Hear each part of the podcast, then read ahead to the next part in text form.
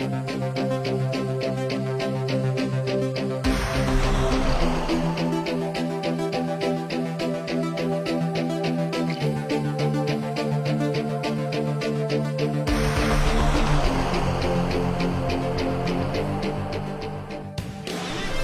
家好，二零一九年，罗宾大叔做了一个小小的决定，将《闲侃日本》专辑做一个精华重制版，提升往期节目的音频质量，并添加了罗宾大叔原声献唱的配乐。另外呢，还会加上一些小彩蛋。如果大家喜欢的话，可以在重制版音频下多多点赞点评，让罗宾大叔看到你们的鼓励和支持。谢谢大家。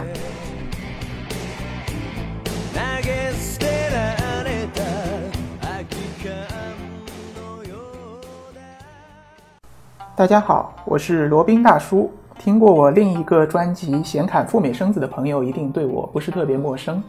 呃，前段时间呢，和朋友聊起去日本买房子的这样一个话题，就聊得还挺有兴趣的。就发现其中还挺挺会让大家感兴趣，或者说水也比较深的。呃，那就是兴之所至吧，还想再讲讲关于日本的这个话题，也有段时间时间没有讲了。嗯，毕竟这个去了十几回日本，然后护照上贴满了日本签证，然后入境章也有非常非常多，呃，从南到北都跑了一个遍。呃，如果不说的话呢，也有些可惜。等到以后时间久了，也就渐渐的忘记了。嗯，所以决定还是重开这个日本的篇章，呃，名字呢就叫闲侃日本。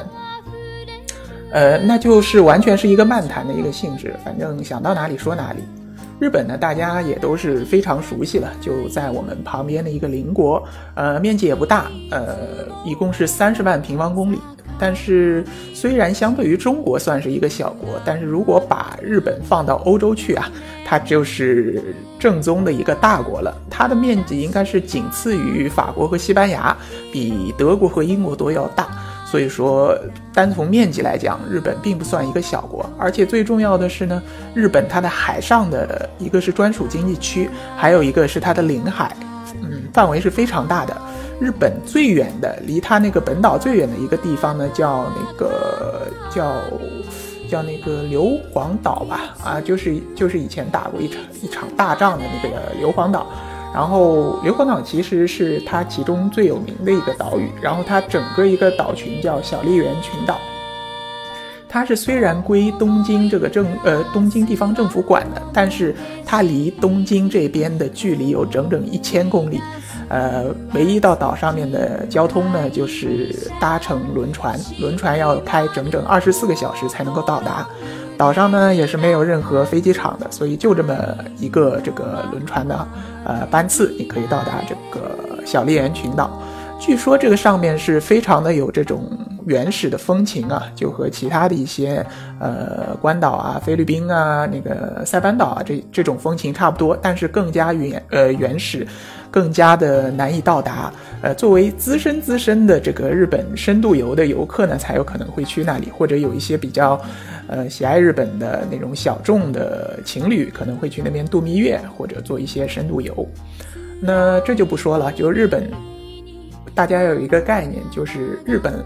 其实来说，它并不是一个小国，而是一个相当大的大国。地理上来讲，也是一个大国；经济上来讲，当然也也是这个不可小觑的。虽然是被我们中国近期在这个生产总值上超过了，但是它的这个份额还是非常大的。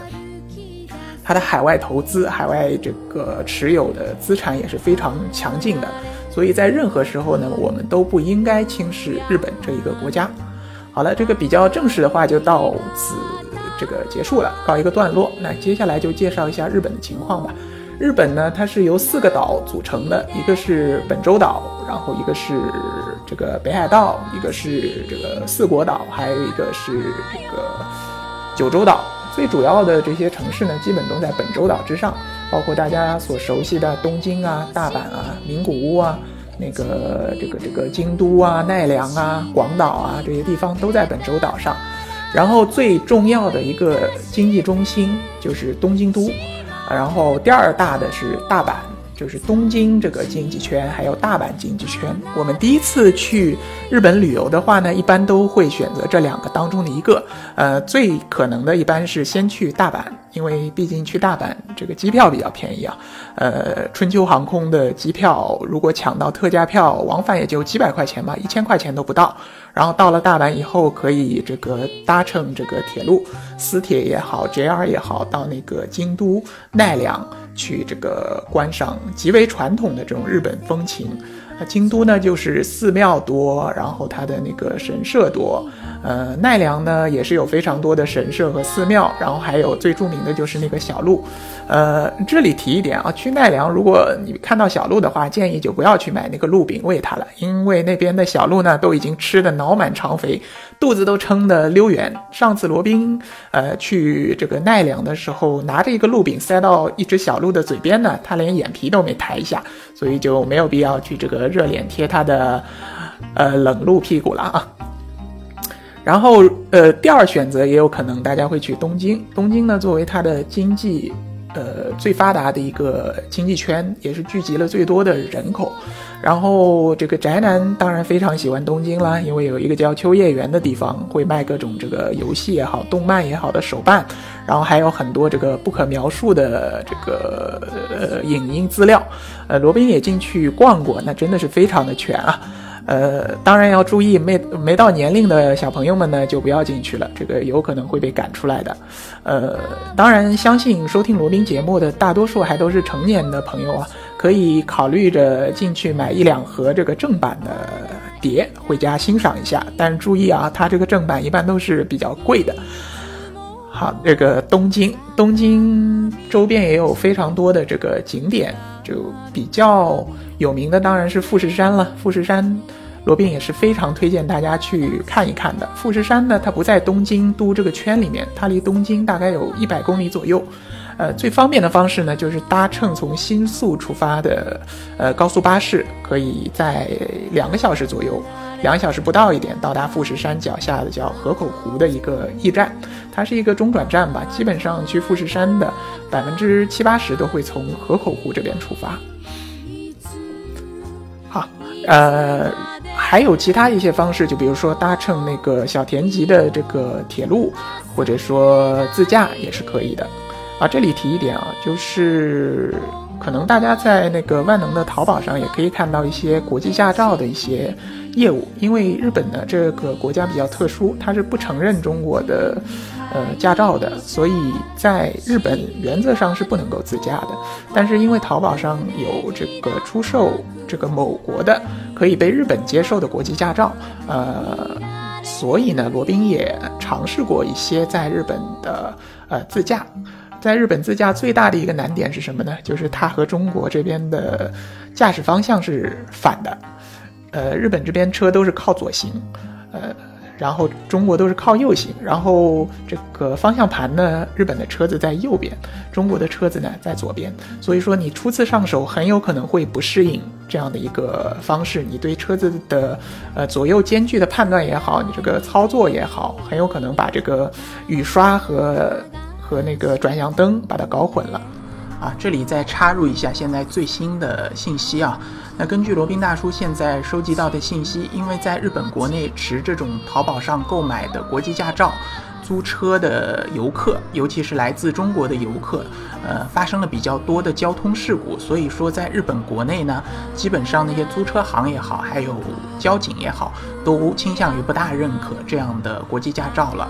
所以说，想要在淘宝上购买这样的菲律宾或者缅甸的国际驾照的话呢，现在在日本已经不可行了。就是说，你即使持着这样的国际驾照，也不能在日本自驾了。那一旦被交警发现，你会面临比较大。的麻烦，然后大多数的租车行也不会把车租给这样的国际驾照的持有者。那现在想在日本自驾该怎么做呢？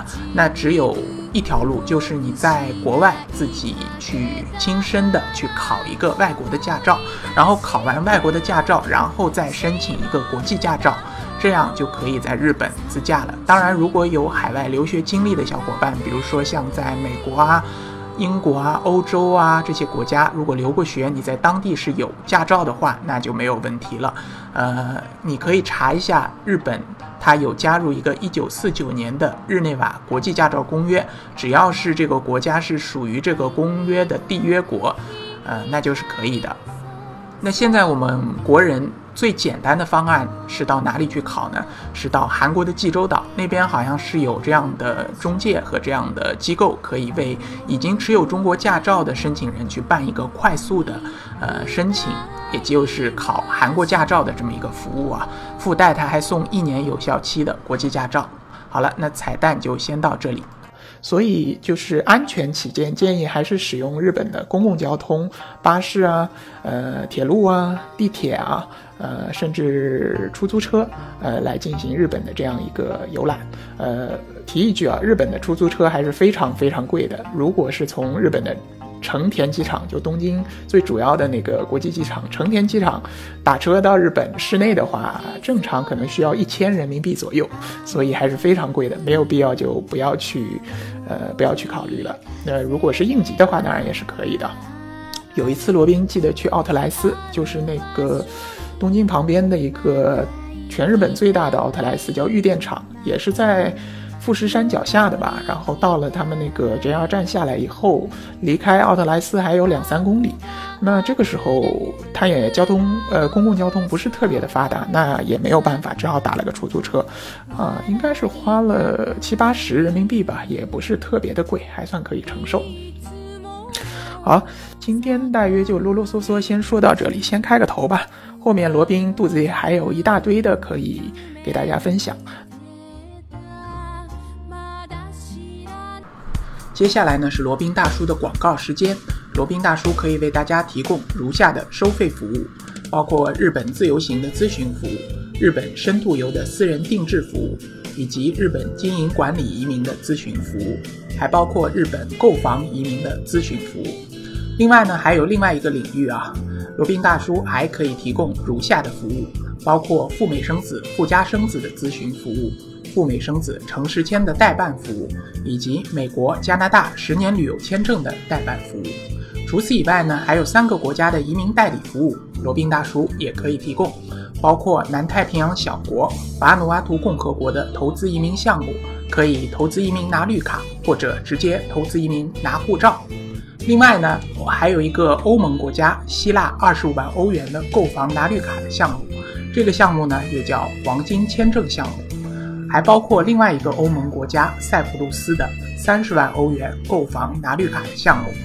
以上所有的服务呢，和罗宾大叔的独家特别干货，都可以在罗宾大叔的个人官网三 w 点罗宾大叔的全拼点 com 上可以看到。谢谢大家。